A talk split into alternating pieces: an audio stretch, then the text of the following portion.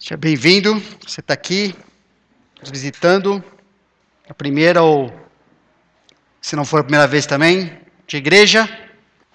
Como nós já percebemos, né? Já foi ensinado de várias formas aqui, através do louvor, apresentação das crianças também. Estamos celebrando a Páscoa cristã e a Bíblia fala que Cristo é a nossa Páscoa. Essa mensagem, ela nos mostra, como está o título, né? Surpreendente como o leão de Judá venceu ao ser sacrificado como um cordeiro.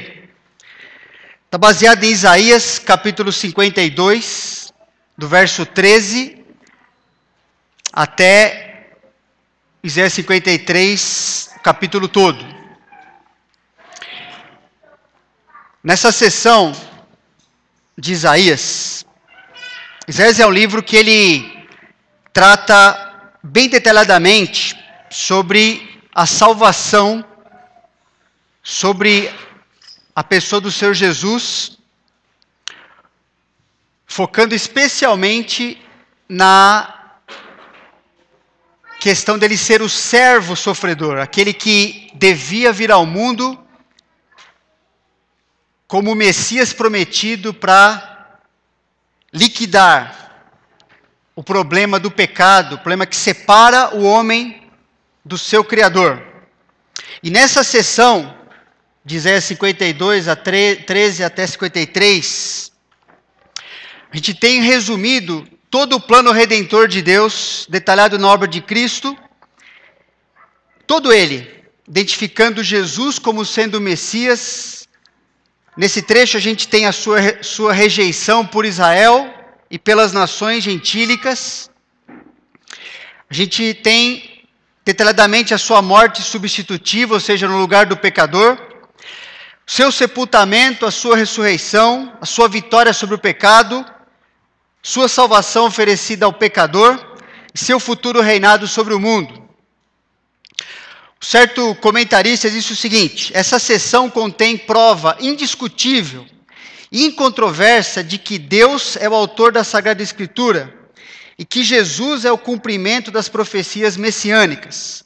Os detalhes são tão minuciosos que nenhum ser humano poderia tê-los predito acidentalmente e nenhum impostor as teria cumprido por meio de astúcia. Não tem como forjar, não tem como falsificar tudo aquilo, todas as profecias que foram feitas a respeito de Jesus de maneira muito minuciosa.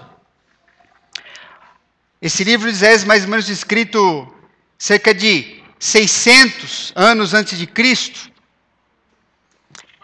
não tinha como alguém nem forjar e nem como se colocar no lugar de Jesus naquele momento da sua vida, especialmente naquele momento onde ele estava morrendo, pagando o preço pelos nossos pecados. Muitas coisas foram cumpridas naquele momento. Isaías falou disso e, na verdade, as sagradas escrituras, a Bíblia toda vai construindo e vai falando de momentos específicos da vinda do Senhor e da sua obra ao longo da Bíblia inteira. Mas nesse trecho a gente quer ver como que Jesus venceu, sendo sacrificado como um cordeiro. Em primeiro lugar, Jesus venceu a ignorância humana por meio das boas notícias, ou por meio do evangelho. O trecho de Isaías começa, né, no capítulo 52, fala: Eis que o meu servo procederá com prudência, será exaltado e elevado e será muito sublime como pasmaram muitos à vista dele, pois o seu aspecto estava muito desfigurado, mais do que o de outro qualquer, e a sua aparência mais do que a dos outros filhos dos homens. Assim causará admiração às nações, e os reis fecharão a sua boca por causa dele, porque aquilo que não lhes foi anunciado verão, e aquilo que não ouviram entenderão.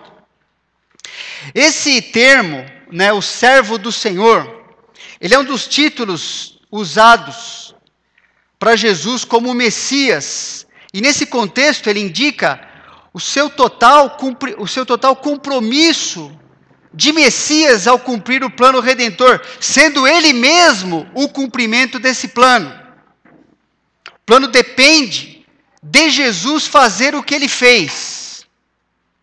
Jesus, a Bíblia fala nesse trecho que ele é, será exaltado, será elevado, será muito sublime. Isso tem a ver com o fato de que Jesus obteve o resultado do plano redentor, ele obteve sucesso, ele venceu naquilo que ele fez porque ele era a pessoa certa, a única pessoa a poder cumprir esse plano, e fez tudo o que precisava ser feito para esse plano ser cumprido.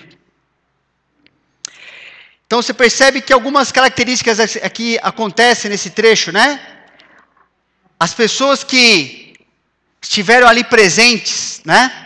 Ah, falam, ah, ah, o texto está falando que elas ficaram espantadas com o sofrimento que Jesus é, teve que passar, teve que sofrer. Fala que o seu aspecto ah, foi desfigurado, esse sofrimento foi exagerado. Jesus sofreu fisicamente, sofreu mentalmente, espiritualmente, emocionalmente, por pessoas diferentes, por, sendo espancado em ocasiões diferentes, sendo julgado injustamente em diversas ocasiões. E esse trecho está falando, está profetizando que isso aconteceria e que as pessoas, quando olhassem aquilo, olhariam alguém que antes elas conheciam, ali andava junto com elas, mas agora se tornou irreconhecível. De tão desfigurado que o Senhor Jesus ficou na mão dos pecadores que tiveram a oportunidade de fazê-lo sofrer. E a gente sabe que, pelos textos bíblicos e pelo texto e por, por é, livros históricos da época, que realmente isso aconteceu. E quem desconhece ou não acredita no plano redentor de Deus, quando olha essas cenas, quando é, são muitas vezes retratadas de diversas formas, em figuras, em filmes até. Quem não conhece o plano, chega nessa cena de Jesus desfigurado, é, sendo espancado ali, interpreta o sofrimento e a morte de Jesus como se a maldade humana tivesse ganhado, como se a, tivesse aquilo sido um fim em si mesmo, como se, ah, então ele era um homem tão bom, mas fazer o quê? Ele deixou acontecer tudo aquilo, então agora é o fim de tudo. Isso para quem não conhece o plano de Deus. Esse trecho também fala, nessa palavra que causará admiração, interessante, que ao mesmo tempo que essas pessoas viram um Jesus desfigurado, o que causou aquilo que ele fez, ou seja, o, o, o efeito daquilo que ele fez, essa palavra admiração, Literalmente é uma palavra, até foi cantado língua hebraica aqui, né? Hoje pelas crianças. Mas essa palavra admiração é a palavra para aspersão, usada no Antigo Testamento todo para falar de como Deus purificava, fazia a purificação dos pecados, aspergindo o sangue de um cordeiro sobre o pecador culpado. E aquilo era purificado do pecado. Essa palavra admiração, ela tem esse significado.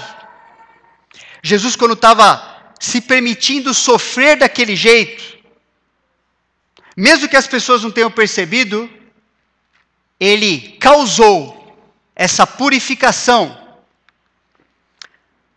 em todas as pessoas. E as que, e as que experimentam isso são as que creem nele. O efeito do seu sofrimento é que as pessoas são purificadas dos seus pecados e podem viver com Deus daí para frente. Isso na primeira vinda. Mas esse trecho também fala que acontecerá um outro aspecto, né? Que eles, essas pessoas um dia colocarão a mão à boca, elas ficarão espantadas, elas ficam na verdade com temor, aterrorizadas. Porque no aspecto da sua segunda vinda, as pessoas vão perceber, as pessoas e as nações, por meio dos líderes das nações, eles ficarão chocados ao perceber que esse Jesus, que foi desfigurado por eles, pelos pecados, na mão dos pecadores, eles vão perceber e ficar chocados ao ligar os fatos de que esse Jesus agora é o mesmo que está voltando como juiz, como o Senhor do seu, como o leão de Judá, para reinar, para julgar. Eles não vão acreditar quando eles perceberem que, mas aquele Jesus que a gente matou, está voltando em todo o seu poder e sua glória? Sim, é o mesmo. Por isso, ele fala esse trecho aqui também, né? Isaías profetiza, e o apóstolo Paulo usa esse trecho aqui no finalzinho para falar lá em Romanos capítulo 15, que é assim que ele gastava a sua vida entre a primeira vinda de Jesus, onde ele, se, onde ele fez o seu papel de servo sofredor, e a sua segunda vinda, onde ele virá como o juiz e rei. O que acontece? Estamos nós aqui, né? Anunciando a obra do Senhor Jesus como o fato mais importante da história. E é isso que Paulo também falou que ele fazia. Hão de vê-lo aqueles que nunca tiveram notícia dele e compreendê-lo os que nada tinham ouvido a seu respeito. Como é que as pessoas vão chegar a isso?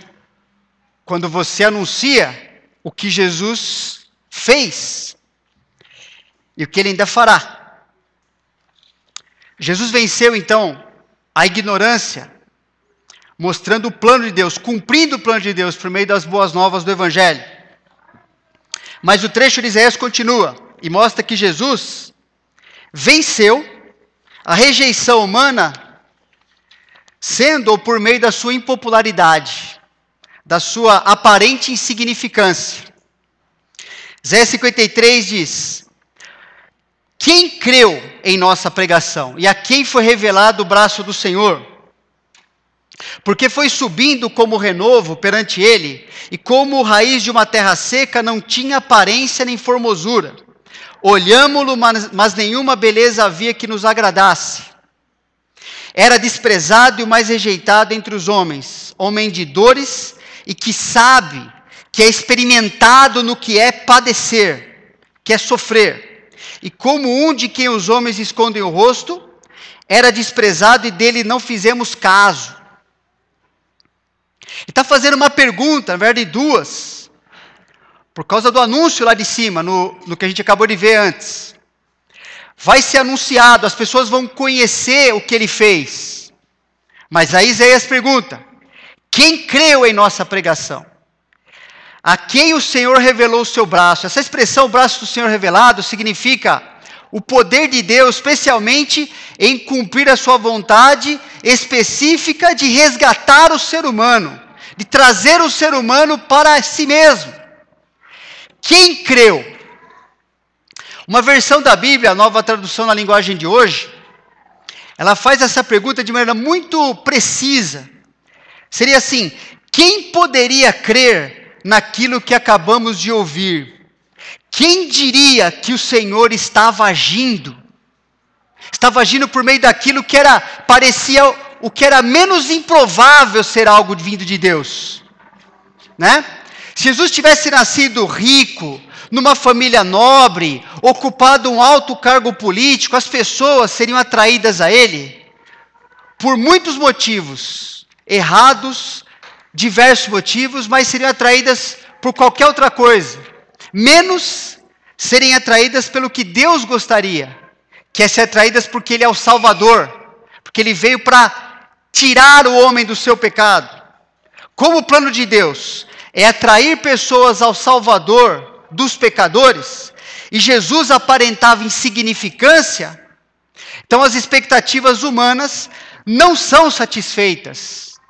Se você quer ver em Jesus algo que não seja o Salvador, expectativas humanas não são satisfeitas justamente porque pecadores não enxergam que a sua maior necessidade é serem livres do pecado. Pecadores enxergam que a sua maior necessidade é qualquer outra coisa, mas elas não enxergam que o pecado é o seu maior problema. Então Jesus, vindo na sua aparente insignificância, dessa forma como ele nasceu, viveu e morreu, não é atrativo. para pessoas que têm o interesse em Deus para qualquer outra coisa menos como seu Salvador. Cristo veio resgatar pecadores.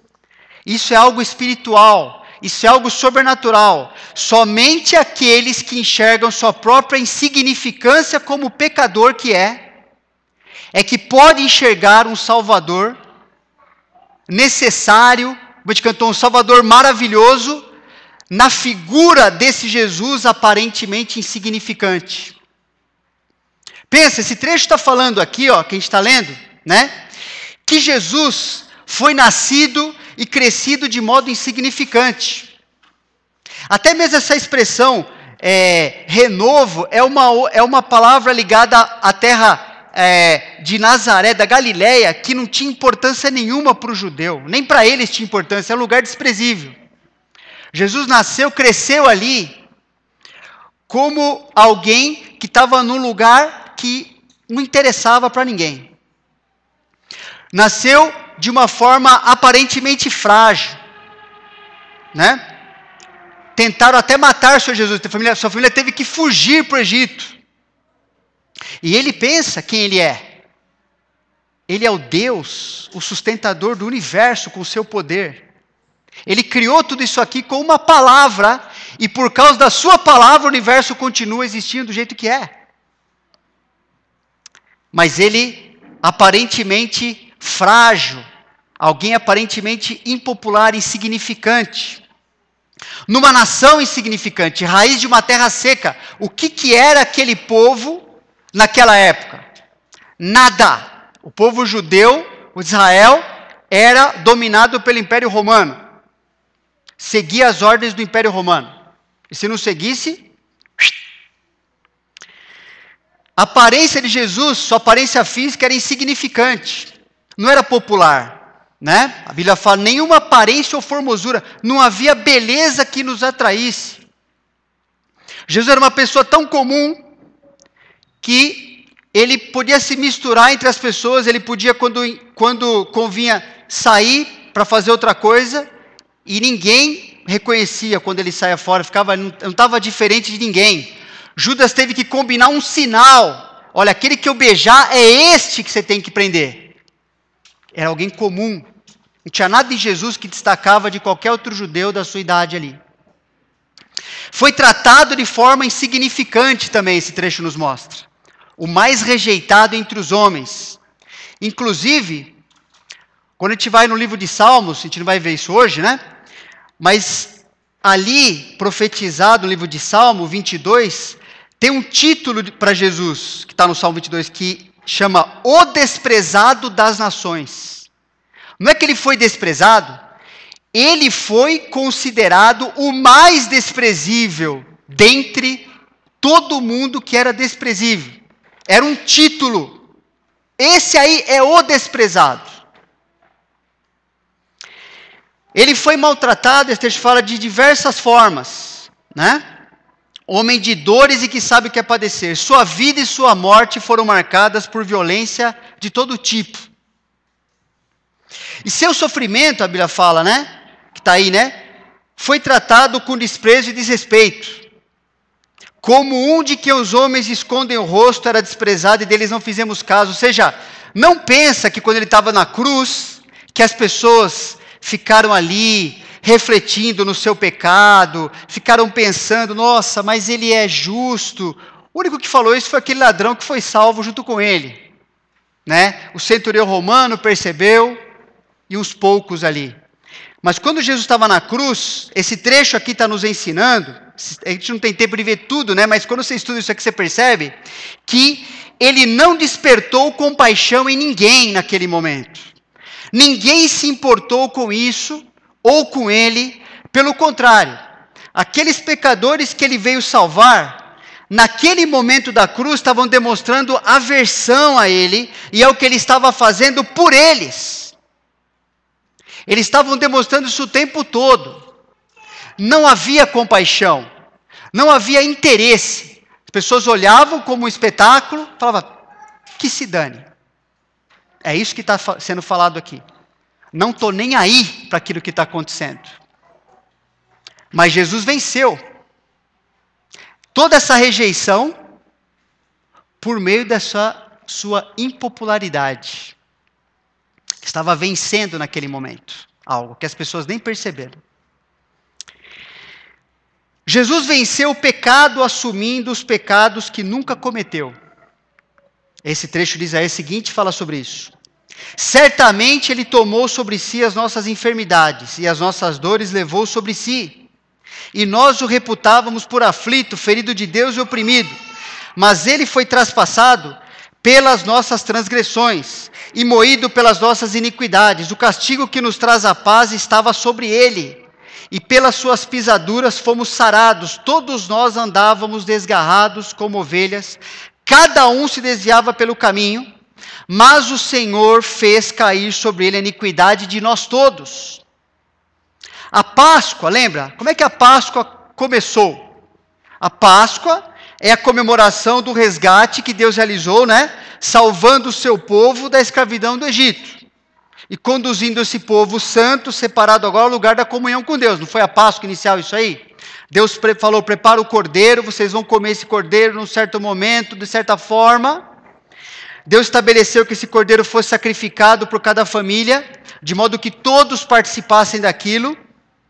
E eles aplicavam aquele sangue do cordeiro na porta das suas casas, e quando aquele anjo vingador estava passando para é, fazer com que aquela décima praga, né, a morte dos primogênitos, acontecesse no Egito, quando o anjo visse aquela, aquele, aquele sangue na, na porta da casa, ele passava por cima. Páscoa significa isso. Ele passava por cima e aquela família não tinha perdido nenhum ente seu. Ah, e naquele dia, naquela noite, mais especificamente, né, Deus fez que a décima praga no Egito acontecesse, a morte de todo o primogênito. Mas não houve uma alma, nem de homem nem de animal, naquela noite do povo judeu, que sofreu qualquer coisa. Pelo contrário, eles foram salvos, eles foram libertos daquela escravidão e foram conduzidos por Deus sob a liderança de Moisés, rumo à terra de comunhão com o Senhor. Jesus, logo no início do seu ministério, é identificado por João Batista como que? O Cordeiro de Deus que tira o pecado não só de Israel, mas do mundo.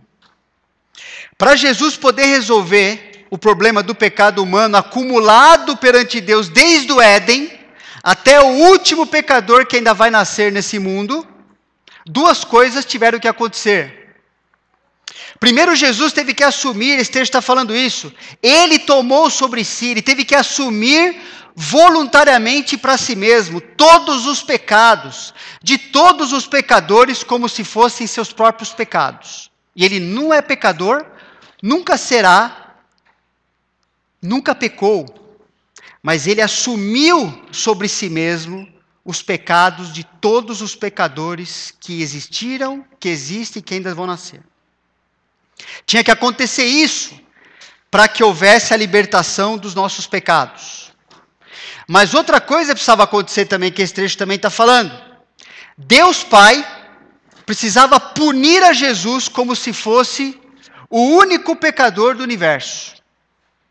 Esse trecho aqui a gente não tem, de novo, o tempo para explorar isso agora, mas ele está ensinando a palavras usadas aqui como se Deus estivesse esmagando Jesus contra toda iniquidade, contra todo pecado, contra todo mau pensamento, tudo que você puder imaginar e o que você nem puder também. Jesus estava sendo esmagado por tudo isso. Por Deus, Pai. Jesus se ofereceu para isso e Deus Pai fez isso em relação ao seu filho. Ele estava punindo todo o pecado em cima do seu filho. Todo tipo de pecado de todo pecador, de todos os tempos. Para que a ira de Deus, justa contra o pecado, pudesse atingir o resultado que o pecador necessita, O que o pecador necessita diante de Deus? Ele precisa ser perdoado. E ele precisa experimentar a paz com Deus. Por isso que está falando aqui: o castigo que nos traz a paz estava sobre ele. Quanto mais Deus esmagava Jesus, melhor para você e para mim. É isso que estava acontecendo ali. E Deus esmagou Jesus até o fim. Senão a gente não teria esperança alguma.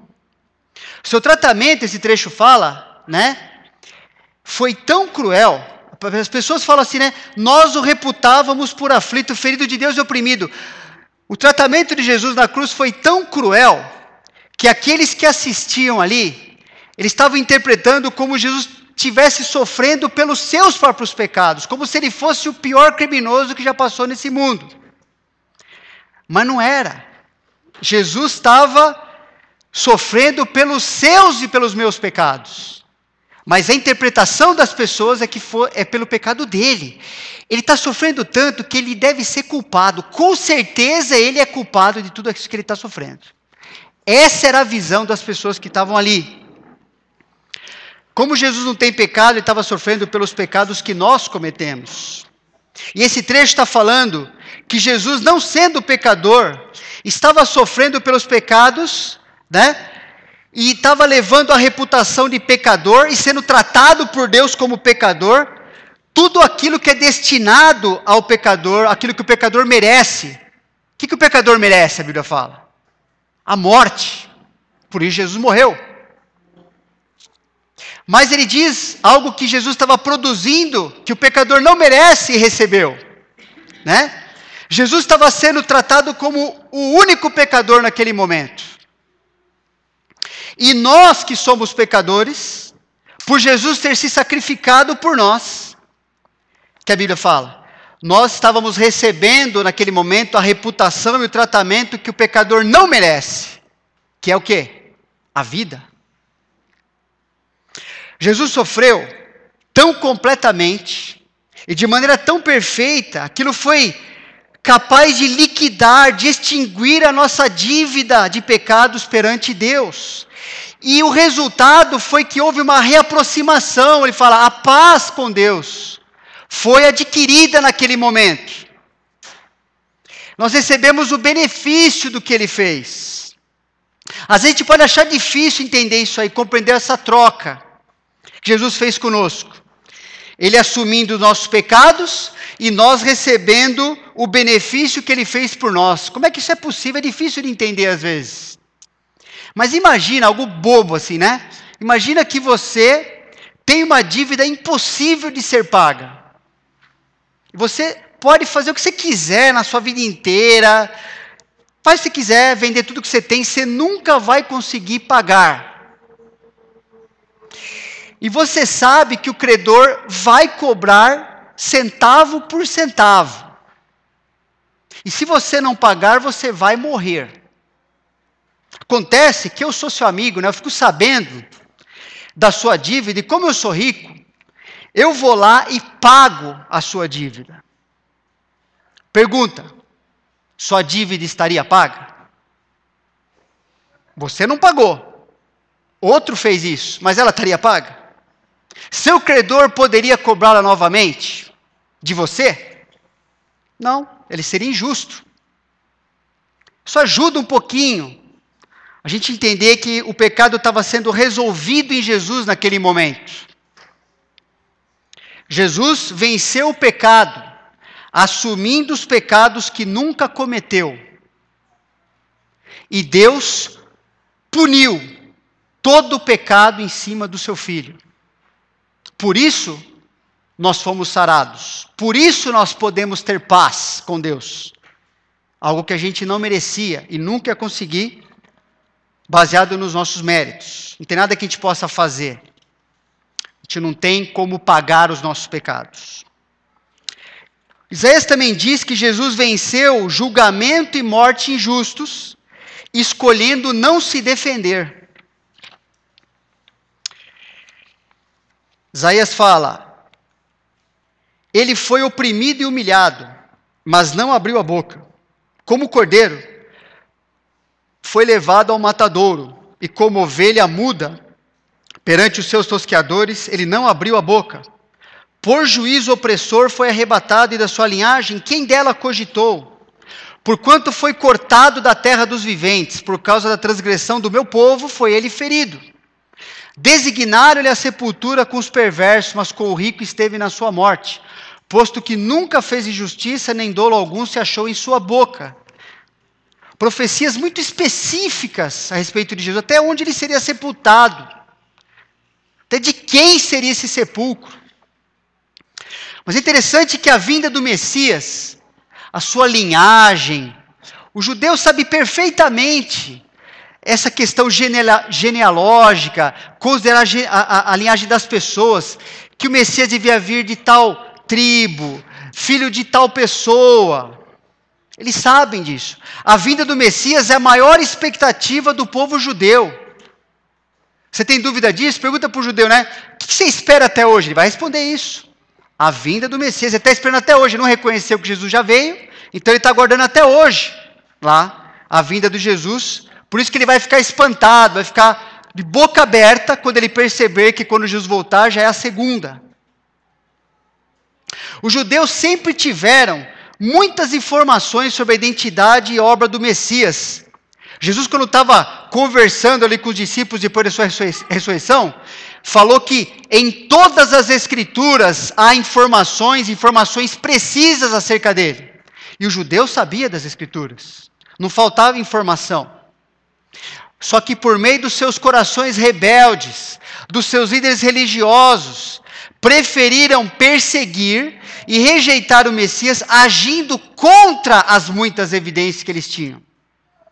No tempo que Jesus estava ensinando a salvação, nos três anos e pouco de ministério que ele teve nesse mundo aqui, as pessoas, as autoridades queriam fazê-lo calar. Não, você não pode ensinar, você não pode pregar, você não pode falar nada disso aqui, não pode curar, não pode fazer nada, você não pode mostrar quem você é. Agora, no trecho, no, no, no, no, tempo em que Jesus estava realizando a salvação, ou seja, se oferecendo como cordeiro mudo, aí as pessoas queriam que Jesus falasse. Engraçado. Não, vai se defender, vai falar que. Eu já falei que eu tinha que falar, ele disse. Eu já mostrei o que eu tinha que mostrar, eu já provei quem eu sou. Vocês que não quiseram crer. João 12, 37 mostra que o problema do homem não é a falta de informação, não é a ignorância, é a incredulidade. Ele não crê, ele não quer se submeter, ele não quer o relacionamento proposto por Deus por meio do seu filho. Ele prefere viver sua vida porque ele é um pecador, ele é cego, ele é morto. E embora tivesse feito tantos sinais na sua presença, não creram nele. Para se cumprir a palavra do profeta Isaías que diz: Senhor, quem creu em nossa pregação? e a quem foi revelado o braço do Senhor. Quem podia acreditar que Deus estava agindo por meio daquela figura ali? Como é que Deus poderia estar fazendo a salvação dos homens, realizando por meio de alguém que a gente estava desprezando, não entrava na cabeça das pessoas? Mas Deus, mas Deus estava. As credenciais de Jesus como Salvador, o cumprimento de todas as promessas que Isaías tava, tinha feito anos antes, Moisés tinha falado sobre isso, tantos outros. Só são reconhecidas as credenciais, as suas promessas, só são reconhecidas por aqueles que já chegaram à conclusão de que sua maior necessidade é a salvação oferecida pelo Salvador. Interessante, Jesus nunca permitiu que a mentira prevalecesse em qualquer situação que tivesse presente. Jesus sempre tinha uma resposta ou tinha uma pergunta que mostrava que aquelas pessoas não sabiam nem o que estavam falando. Eles faziam isso não é para humilhá-las simplesmente. Ele para mostrar assim: ó, vocês precisam aprender com Deus a pensar, aprender com Deus como viver. Vocês estão errados, vocês estão indo para outro, outro rumo. Jesus não permitia que a mentira, que a dúvida, ficasse no coração das pessoas. Ele respondia, ele fazia as pessoas pensarem e chegar às conclusões que elas tinham assim, ó, puxa, agora eu entendi, eu preciso dar um passo agora se eu quiser a Deus. Então por que é que Jesus não se defendeu perante seus inimigos quando o acusaram daquilo que ele cometeu? Ou daquilo que ele nunca cometeu, né? Estava acusando, o, o julgamento de Jesus foi todo forjado. Testemunhas falsas tiveram que testemunhar ali para que houvesse algo contra ele. E mesmo assim, Pilatos e outros, oh, não estou vendo nada contra esse homem. Por que, que Jesus não se defendeu contra aquelas coisas que estava sendo acusado que ele nunca cometeu? Porque apesar de mentirem para poderem condená-lo perante as autoridades romanas e judaicas também, né? As acusações levantadas contra ele, se dizer Deus, eram todas verdadeiras. Se é por isso que vocês estão me acusando, isso eu sou culpado. Deus eu sou. Não sou nada disso aí. Mas eu sou o Messias. E foi isso que ele afirmou e comprovou durante toda a sua vida. O leão de Judá estava cumprindo o seu plano agindo como cordeiro. Agora era o momento de não abrir a sua boca. Não preciso me defender daquilo que eu sou. Eu sou o sacrifício, o cordeiro de Deus, pelos pecados do mundo todo. E finalmente Jesus venceu a morte, Isaías também fala, ressuscitando. E assim reconquistou os pecadores e o reino desse mundo para Deus. Isaías capítulo 53 termina falando: Todavia, ao Senhor agradou moê-lo, fazendo-o enfermar, quando der ele a sua alma como oferta pelo pecado. Verá sua posteridade e prolongará os seus dias, e a vontade do Senhor prosperará nas suas mãos. Ele, Jesus, verá o fruto do penoso trabalho de sua alma e ficará satisfeito. O meu servo, o justo, ou seja, aquele que nunca pecou, com o seu conhecimento justificará a muitos, porque as iniquidades deles levará sobre si. Por isso eu lhe darei muitos como a sua parte, e com os poderosos repartirá ele o despojo. Porquanto derramou sua alma na morte, foi contado com os transgressores, contudo levou sobre si o pecado de muitos, e pelos transgressores intercedeu.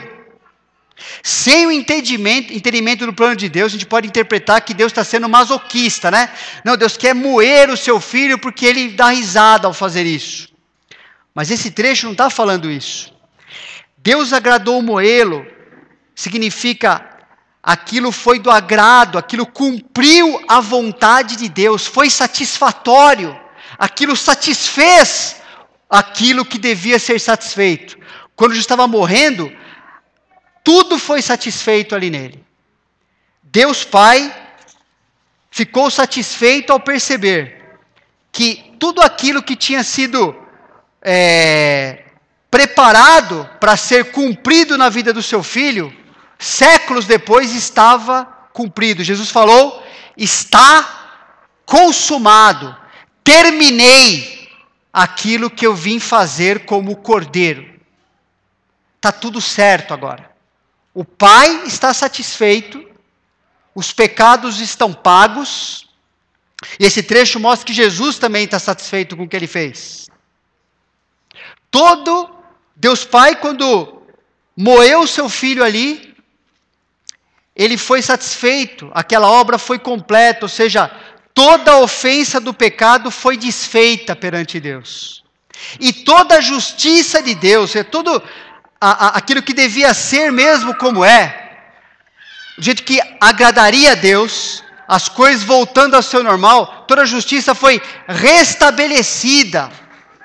E isso é algo todos os sacrifícios anteriores, daquele sistema sacrificial judaico anterior, de todas as religiões do mundo que tentam aplacar a Deus de alguma forma, tentam dar o seu jeitinho, fazer sua continha, nada disso pode satisfazer a Deus, nem tem possibilidade, sim, não tem como, porque é só Jesus que ocupa esse papel. Ele é o servo do Senhor profetizado, ele é o único Messias. Ele é o único que tem essa qualificação. Sistema religioso, lembra? o animal sacrificado no lugar do pecador culpado era aceito por Deus como forma de retirar a culpa do pecador, de maneira provisória. Né? Deus aceitava aquilo para que o pecador não morresse. E no mesmo instante, outro animal, um bode, era conduzido ao deserto, falando do bode expiatório, né? era conduzido ao deserto, como ilustração de que os pecados tinham sido distanciados do pecador, agora afastado para sempre dessa pessoa. Só que acontecia, aquilo tinha que ser feito todo dia. E uma vez, todo ano acontecia aquilo. Por quê? Porque aquilo não tinha o poder de fazer isso de maneira definitiva. Esse sacrifício tinha que ser oferecido por indivíduos diariamente e pela nação toda anualmente. Mas Jesus Cristo, por ser quem Ele é, resolveu essa questão de modo definitivo. Jesus, sendo homem perfeito, se identificou perfeitamente com o pecador e, por meio do seu sacrifício, desfez toda a ofensa causada pelo pecado. Lá no livro de Hebreus, Novo Testamento, você pode ler isso com detalhes, livro de capítulo 9 para frente. E Jesus, não só sendo homem perfeito, mas sendo Deus perfeito, por causa da sua própria justiça, de uma vez por todas restaurou todas as coisas arruinadas pelo pecado, resultando no que? Na eterna reconciliação dos pecadores com Deus. Então, a ressurreição de Jesus é uma necessidade. E a prova de que quem estava morrendo na cruz era o próprio Deus que estava ali. Se Jesus tivesse simplesmente morrido na cruz, qual a diferença de qualquer pessoa morrer na cruz? De ser entregue à morte ali. Mas a ressurreição prova que os efeitos do pecado foram revertidos. Quando Jesus, depois de três dias, voltou à vida, tendo feito o que ele fez com o pecado, ele mostrou: sabe o que eu conquistei com a minha morte? Por causa da justiça que há em mim, eu conquistei a vida eterna, uma vida que nunca mais vai ser atingida pelo pecado. E todo aquele que confia em mim, naquilo que eu fiz, recebe a mesma vida de mim. Ele está incluído na vida que eu conquistei pelo meu sacrifício. Isso é a salvação. Ninguém pode fazer isso exceto Jesus. Jesus não tivesse ressuscitado, não teria provado ser o servo do Senhor, profetizado por Isaías, porque Isaías falou que ele ia ressuscitar, ele ia ver as coisas, ele ia receber de volta as pessoas, ele ia reinar. Se ele não tivesse ressuscitado, uma coisa pode ter, certeza, não seria essa pessoa que Isaías profetiza aqui. Ele seria um impostor, mentiroso, pois ele falou durante todo o seu ministério que ele iria morrer, mas que ele iria ressuscitar. E nós, a sua igreja, estaríamos propagando somente uma fábula, uma religião morta, né? Dentre tantas que já existem, cujo seu fundador não, não tem valor nenhum em relação às pessoas, é só uma ideia, são só palavras vazias, a pessoa está lá morta, sepultada, ou nem se conhece quem ela é. Seria, o cristianismo seria mais uma dentre tantas. Pode escolher qual você quer. Mas Jesus restabeleceu o relacionamento do pecador com Deus naquilo que ele fez. Não é religião. É um sacrifício aceitável por Deus por aquilo que você e eu precisamos. E a plena satisfação de Jesus como servo sofredor foi experimentada em sua vitória sobre a morte, a ressurreição, como o leão de Judá que ele é. Esse trecho de Isaías fala que Jesus ficou satisfeito ao satisfazer a justiça de Deus. Ele não estava morrendo como coitadinho. Ele estava cumprindo o plano como Deus que ele é. Jesus ficou satisfeito ao ter seus dias prolongados após a morte. Jesus ficou satisfeito ao ver o resultado que a sua morte produziu. Jesus ficou satisfeito ao justificar aqueles que Deus lhe deu. Jesus ficou satisfeito ao produzir uma descendência de filhos de Deus. A gente é cristão hoje porque a gente é descendente dele. Jesus ficou satisfeito ao receber essa descendência como herança dada por Deus. Nós somos o prêmio que Jesus conquistou naquela hora. Jesus ficou satisfeito ao reconquistar o reino para Deus e, no momento certo da história, reinará entre os poderosos desse mundo. Ele vai repartir o despojo, ele vai mostrar: eu sou aquele que foi morto lá atrás. E essa satisfação e conquista foi obtida, Isaías termina, por quanto derramou a sua alma na morte.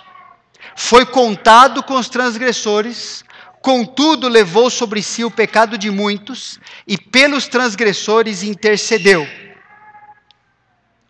Mas tudo que Jesus fez por mim, tudo que Jesus fez por você, só fará sentido a você só será atrativo a você, só será, você só vai poder experimentar isso aí, se você reconhecer que você está nessa condição de pecador. Reconhecer que Cristo estava morrendo pelos pecados que você cometeu diante de Deus e continua cometendo. Você tem que estar disposto a morrer pelos seus pecados. Há uma relação entre a morte de Jesus e a nossa disposição em morrer pelos pecados. Eu não vou salvar a mim mesmo, lógico, mas Deus está mostrando nesse trecho de Isaías a gravidade, o nível de ofensa que nós causamos a Deus. E nós só conseguimos experimentar, receber o benefício do que Jesus fez por nós, se nós compreendermos, se nós estivermos contritos, se nós estivermos arrasados por causa dos nossos pecados. Porque senão, o que Jesus fez é historinha. Ah, tá bom, deixa eu voltar para a minha vida lá e continuar vivendo do melhor jeito que eu puder. Porque você não entendeu que isso é a maior gravidade da tua vida. Se não houver uma disposição de morrer pelos seus pecados, de abandonar essa vida ofensiva a Deus, é porque ainda você não reconheceu quem Jesus é. É porque você não reconheceu quem você é diante de Deus. Como é que está a tua condição perante Ele. Você não reconheceu que o pecado, apesar de ser uma coisa tão banal no nosso tempo, tratada de maneira tão trivial, assim, ah, todo mundo faz, qual o problema? Tentando, assim, tirar o peso do que as pessoas fazem, lembra? Para Deus isso custou tudo. E, e custou tudo porque é isso que o pecado é mesmo. Só Deus pode resolver isso. Você tem que entender que Ele é a pior coisa da tua vida. Não são as pessoas, não são as situações, não é a crise do Brasil, nada disso. Isso é fichinha. Perto do que o pecado representa na tua vida. Só enxergando assim que o Salvador faz sentido e que você pode ser beneficiado por ele. Você tem que reconhecer que é a sua pior prática diária, o pecado. Que você nunca vai conseguir parar de pecar e nem resolver nada perante Deus dos seus pecados. E por isso mesmo você está morto. Você está separado de Deus. Não porque Deus escolheu isso para você, porque você e eu escolhemos isso, por causa dos pecados que a gente comete. E você só vai poder experimentar a salvação que Cristo oferece se você estiver convencido também de que a sua maior necessidade é ressuscitar para a vida que Deus preparou para você viver. Porque o pecado faz a gente acreditar que a nossa vida está boa assim mesmo. Né? Ah, mas tá bom assim. O que está bom? Está bom perante que critério? Hoje pode a ilusão do pecado pode parecer que está tudo bem. Mas se Jesus voltasse hoje, você estaria diante do juiz. E você estaria eternamente condenado só porque a vida estava boa assim mesmo. Só porque todo mundo faz e acho que deve incomodar tanto assim. Deve haver uma disposição. Se você está entendendo o que Jesus fez por você, você está entendendo quem você é, deve haver uma necessidade no seu coração de ressuscitar, de ter uma vida nova. A vida que Ele quer que você viva daqui para frente. A vida que Ele oferece. Percebe uma relação? Jesus ressuscitou também. Ele não só morreu pelos pecados, ele viveu novamente, provando que agora essa vida não é escrava do pecado, o pecado não atinge mais essa vida com o poder de antes. Ele venceu. E você precisa, para ser beneficiado pela salvação de Jesus, querer uma vida completamente transformada, querer uma vida nova que ele veio oferecer. Você precisa querer ressurgir da morte espiritual que você tem e que eu tinha de conhecer o Senhor Jesus também.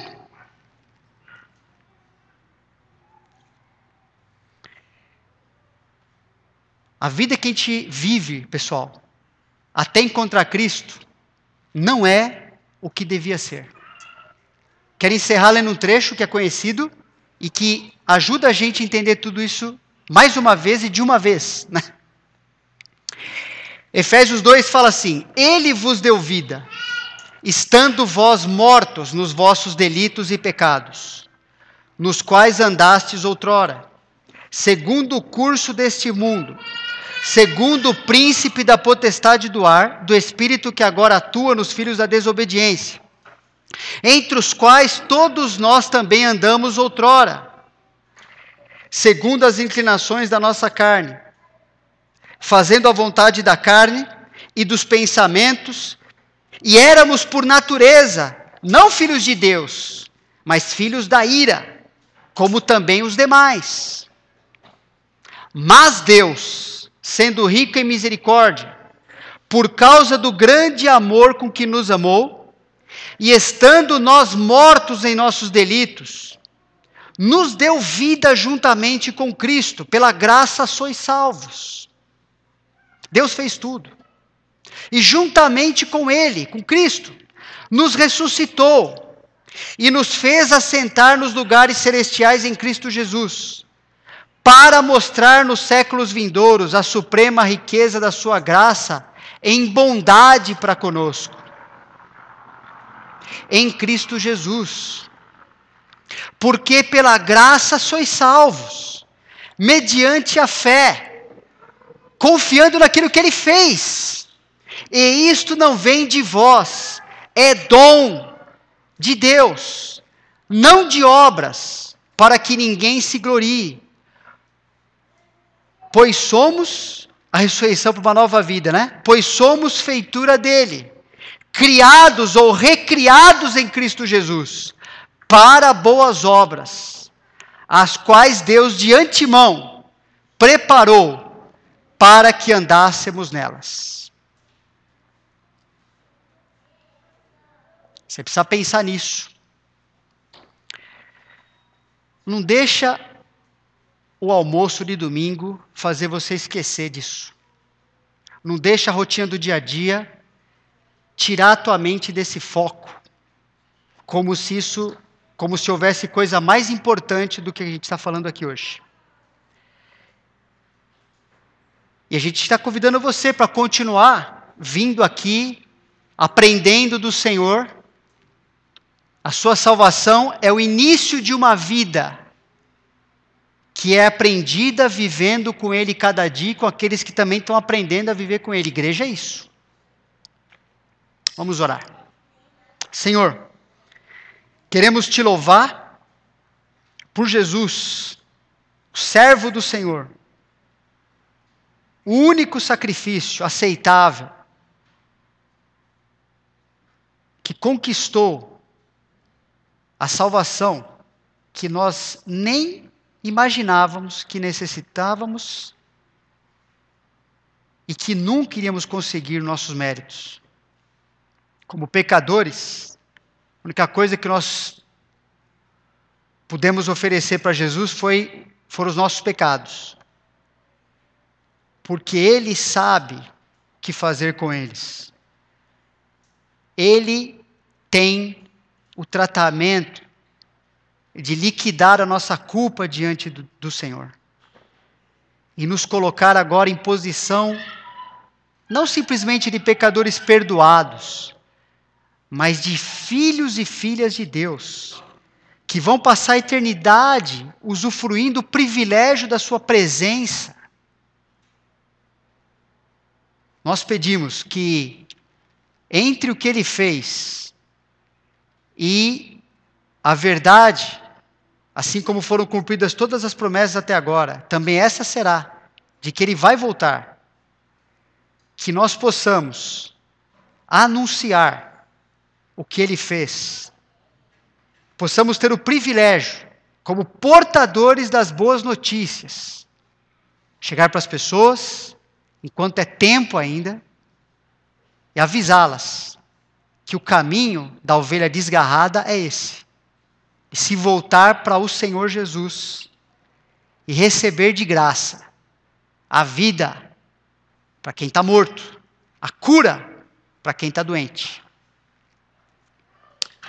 Nós te agradecemos que nós temos autoridade, nós temos alegria em fazer isso, por causa do que o teu filho Jesus fez. Senão nós não teríamos nada a dizer, teríamos nada a nossa vida ter acontecido. Mas de fato Cristo ressuscitou. Estamos celebrando isso hoje, celebrando que a sua ressurreição nos incluiu na sua vontade redentora, no seu plano salvador. Nós recebemos esse benefício, Senhor. Pedimos, se alguém aqui hoje, entre nós, que ainda não experimentou a sua graça, que experimente, que não passe essa semana sem conhecer o Senhor, como seu Salvador e Senhor pessoal. É o que te pedimos e te louvamos em nome de Jesus. Amém.